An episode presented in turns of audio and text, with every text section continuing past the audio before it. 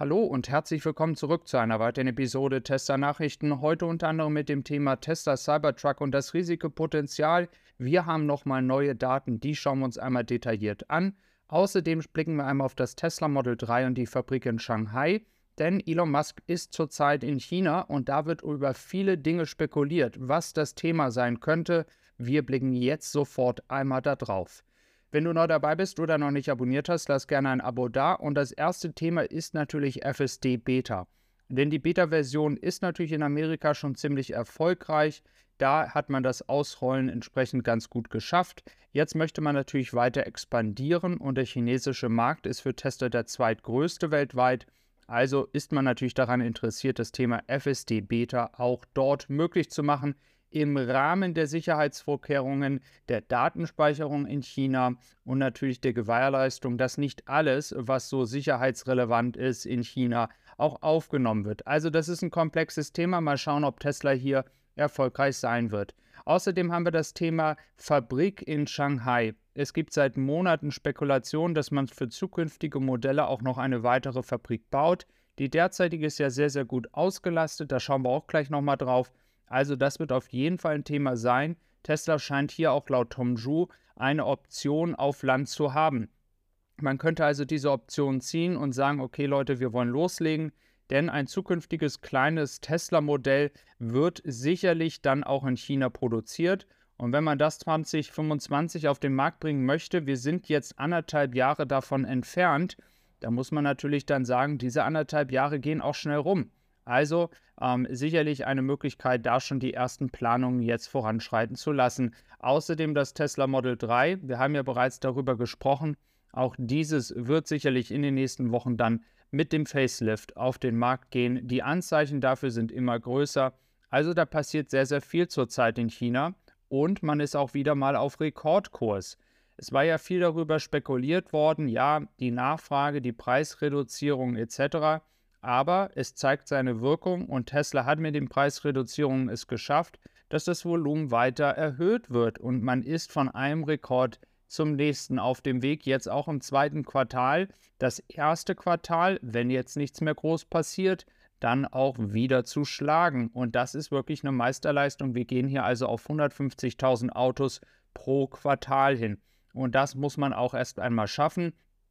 Wie gesagt, die Fabrik in China ist ja nur nicht für den chinesischen Markt. Man exportiert ja unter anderem nach Thailand. Man exportiert in ja viele, viele andere Länder. Genauso wie es ja auch in Grünheide passiert. Hier haben wir natürlich bei den täglichen Zulassungszahlen dieser Länder, die du hier rechts siehst, natürlich nicht nur das Tesla Model Y aus Grünheide, sondern auch das Tesla Model 3. Aber da halten sich ja viele zurück zurzeit, weil sie auf das Facelift warten und dann sich eine Entscheidung ja, treffen möchten, ob sie noch eine ältere Version nehmen, also die derzeitige oder eine neue. Was wir festhalten können, ist, der Mai ist auf jeden Fall viel, viel stärker als der Februar. Ist natürlich auch mehr Tage jetzt, aber es ist auf jeden Fall ein Wachstum zu sehen. Auch das ist sehr, sehr erfreulich für den zweiten Monat des Quartals. Wir hatten gerade auch über das Thema FSD Beta gesprochen und ich habe ja bereits letztes Jahr mal ein Video dazu gemacht, genauso mit dem gleichen Slide Inzwischen sind wir jetzt nicht mehr in der ersten Phase, sondern wir sind bereits seit dem 15. Mai in der zweiten Phase angekommen. Es sind also weitere Schritte getätigt worden, damit auch FSD Beta, es geht aber ja nicht nur um Tesla, sondern auch andere Autounternehmen, dass unter anderem auch FSD Beta mit gesetzlichen Rahmenbedingungen eine Chance bekommt, in Europa ausgerollt zu werden. Man geht davon aus, dass die dritte Phase noch in diesem Jahr abgeschlossen werden soll. Das wird nämlich dann im September der Fall sein. Und dann werden natürlich noch Abstimmungen getätigt werden. Also mit viel, viel Glück könnten wir im ersten Quartal 2024 hier bereits eine Entscheidung haben. Und Tesla hat ja bereits Leute in Europa eingestellt. Also man ist schon darauf vorbereitet, dass dann irgendwann auch FSD Beta für die FSD-Kunden, die ja dieses Paket vielleicht schon seit Jahren gekauft haben, aber nie benutzen konnten, dass diese Kunden dann auch die Möglichkeit haben.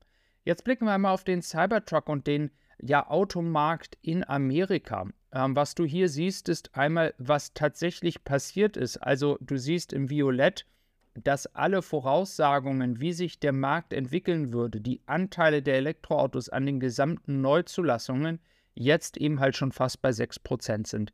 Das hört sich erstmal nicht so viel an, wenn man sich europäische Zahlen anschaut, aber der amerikanische Markt ist sehr, sehr schwierig. Es ist schon ein Riesenerfolg, dass es fast 6% sind.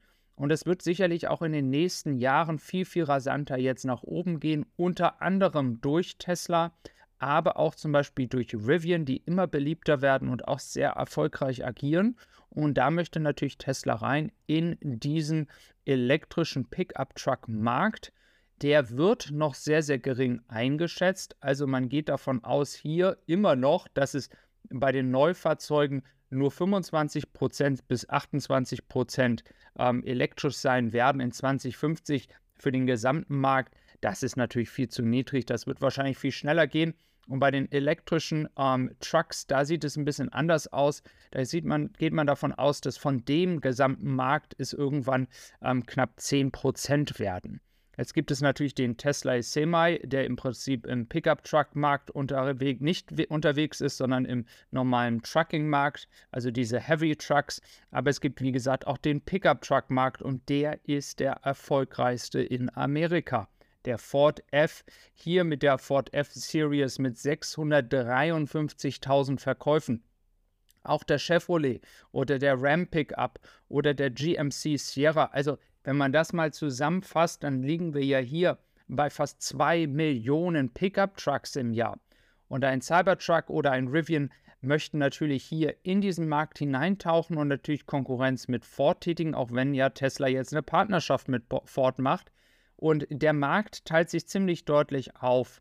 Also wir sehen in Zentralamerika und auch Richtung Kanada nach oben in diese ländlichen Gegenden, da ist natürlich die Suche nach einem Cybertruck auf Google ähm, sehr, sehr groß. Und das ist natürlich ähm, ziemlich die gleiche Karte, die wir sehen werden, wenn wir jetzt uns einen Ford Pickup Truck anschauen und wie die Suchverhältnisse hier bei Google sind. Also das Suchverhalten spiegelt eindeutig wieder, ähm, was da für ein Potenzial ist halbe Million, eine Million im Jahr. Lass es mich gerne wissen, was du denkst, wie viel sich der Cybertruck verkauft. Was sich wie warme Schnitten hier verkauft, sind auch die Megapacks. Wir haben bereits darüber oft gesprochen. Jetzt gibt es neue Infos hier aus Australien. Die Investition von 50 Millionen ähm, Dollar hat sich wohl gelohnt in South Australia, denn in den ersten Monaten, wir reden hier von vier bis fünf Monaten, hat sich das schon fast rentiert, das, Pro äh, das Produkt und diese Investition denn es wurden 4, äh, 35 Millionen ähm, Dollar eingespart für Kunden aufgrund dieser Megapacks. Ja, weil die ansprechend ja diesen hm, günstigen Strom einfach speichern und dafür dann andere Kraftwerke nicht laufen müssen. Und das ist dann am Ende auch für den Kunden günstiger. Also die Energiewende schreitet weiter voran, auch unter anderem in Australien. Es freut mich, dass du heute dabei warst. Ich wünsche dir noch einen schönen Tag. Bis dann und tschüss.